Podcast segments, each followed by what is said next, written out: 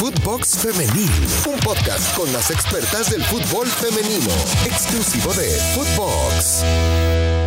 Qué gusto volver a darles la bienvenida a una entrega de Footbox Femenil. Mi nombre es Marion Reimers y como siempre les recordamos que nos pueden seguir en distintas plataformas, particularmente en Spotify. Escúchenos todos los días.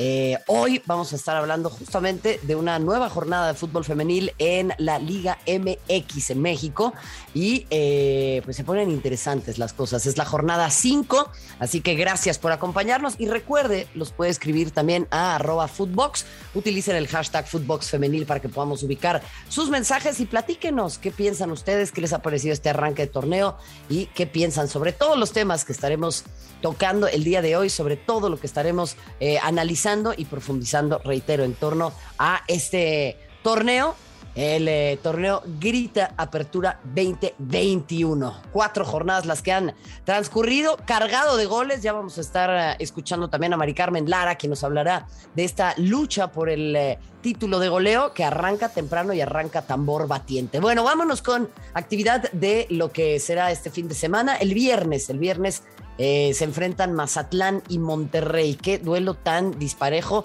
y qué difícil seguir viendo esta clase de enfrentamientos en donde un equipo como Mazatlán, que ojo, repito, eh, las jugadoras no son las culpables de esta clase de situaciones, sino las circunstancias en las que se desarrolla el club y eh, la manera en la que primero se mudaron, después desarticularon al equipo y ahora, bueno, eh, arranca un nuevo torneo. Vienen de haberse enfrentado a la escuadra de León cinco goles a cero contra la Fiera. Es un marcador casi casi de béisbol, preocupante lo que sucede con Mazatlán y ahora se enfrenta a Rayadas, que además viene de ganar tres partidos seguidos su único empate fue frente a la escuadra de Querétaro. Querétaro, por cierto, que se enfrentará el día de hoy a León. Hablamos de este tema también en la edición de ayer, por si lo quieren escuchar, no se lo pierdan. Lo saben, tendremos entrevistas, tendremos análisis, tendremos todo cada fin de semana y cada semana a través de Fútbol Femenil.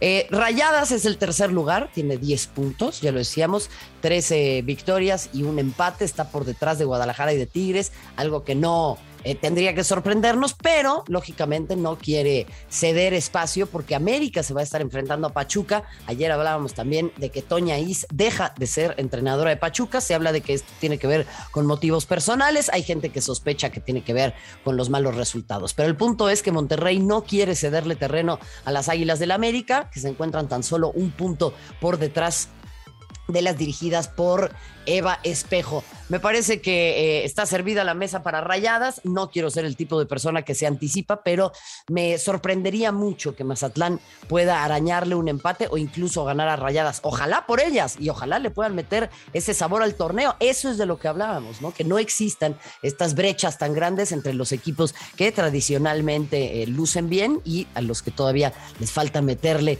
un poquito, particularmente de parte de las eh, directivas y de parte de la inversión a largo plazo con esta clase de equipos. Y bueno, mientras tanto vamos a estar hablando de lo que sucede el sábado. Toluca que se enfrentará a las Bravas de Juárez, Toluca que le pegó al América ¿eh? en la fecha pasada y en el Azteca se impuso tres goles a uno. Toluca que es un proyecto que eh, a lo largo de estos cuatro años ha ido creciendo cada vez más, ha ido pudiendo imponerse en eh, algunos escenarios y todavía le falta tal vez ese golpecito de calor en el horno como para ya estar entre los que compiten. Y por el otro lado está Juárez, no pudo contra Chivas, cayó 2 a 1 en casa y ahí también, bueno, pues habrá que ver qué es lo que puede presentar el equipo fronterizo, el equipo de Juárez, que es el penúltimo de la tabla, ¿eh? No ha podido cosechar puntos en lo que va de este torneo. Cero, cero unidades, al igual que el conjunto de Mazatlán.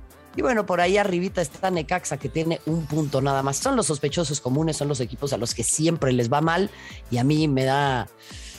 Híjole, hasta, miren, miren, miren gente, hasta me siento mal me da pena, me avergüenza tener que hablar mal de estos equipos y me siento mal por las jugadoras, pero bueno, algo, algo va a tener que hacer Juárez para poder levantar el vuelo y pinta difícil que lo pueda hacer frente a Toluca. Toluca que marcha noveno, tiene apenas seis puntos de estos 12 que han estado en disputa, pero creo que en esta oportunidad le viene perfecto como para darle un levantón a su posición en eh, la tabla de este torneo de la Liga MX femenil. El domingo Chivas se va a enfrentar a Necaxa. No, bueno, pues duelo entre rojiblancas, Chivas que eh, no quiere hacer que Tigres tenga la posibilidad de escaparse y lógicamente quiere mantenerse ahí en el segundo lugar de la tabla. Chivas tiene 10 puntos y creo que eh, en ese sentido el proyecto que ha arrancado Guadalajara, que por cierto ayer dio la nota, eh, convirtiéndose en la primera escuadra que tiene ya este tema de la sub-17 muy bien trabajado.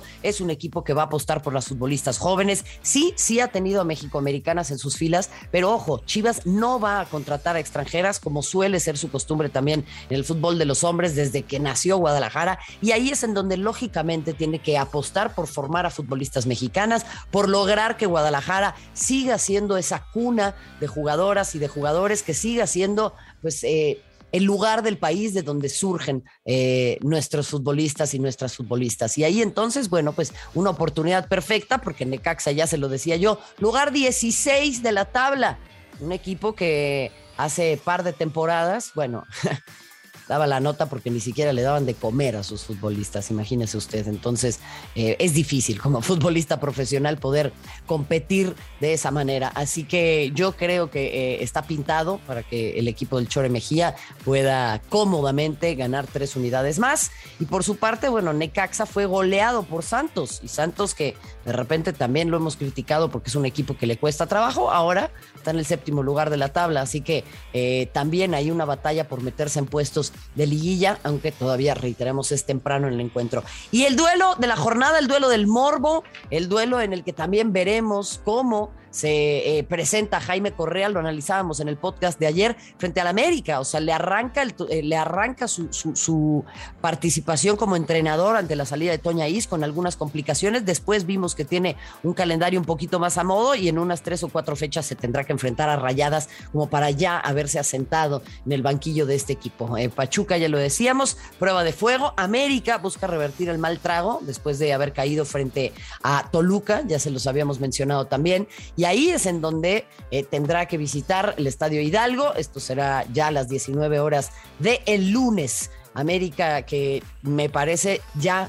eh, tiene que empezar a dar esa, esa vuelta de timón con la llegada de su nuevo entrenador, con eh, futbolistas a las que ha contratado que han sido muy interesantes. Sí ha tenido bajas el América, eso es lógico, pero creo que en términos generales es un equipo que se ha armado bien y que como es la exigencia siempre, siempre para las Águilas, hay que estar eh, en lo más alto y después, sobre todo lo acontecido el torneo pasado en donde cayeron de manera vergonzosa en el clásico, se termina yendo Leo Cuellar y ahora es una realidad nueva con un entrenador con antecedentes en la NWSL en el fútbol de los Estados Unidos. Y por último, la batalla individual.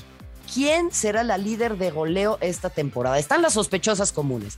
Está Stephanie Mayor, está Katy Martínez y también está Alison González. ¿Y qué onda con Desiree Monsiváis? Desiree Monsiváis con mucha presión por ser la primera futbolista de la liga en llegar a los 100 tantos. Yo creo que sí lo puede lograr esta temporada, pero lógicamente esa sequía, ese, ese, esa presión también que generan las sequías o los récords en las delanteras, tendrá que dejarla de lado y que psicológicamente no le afecte. Está la jovencita Alison González, pero ese pleito entre las eh, Tigres me llama mucho la atención porque Stephanie Mayor normalmente también tiende a ser una jugadora asistidora y cuando está en la cancha, lógicamente buscará hacer sociedad con Katy Martínez. Así que, eh, pues, una batalla muy bonita por el título de goleo y lo escuchamos en la voz de Mari Carmen Lara.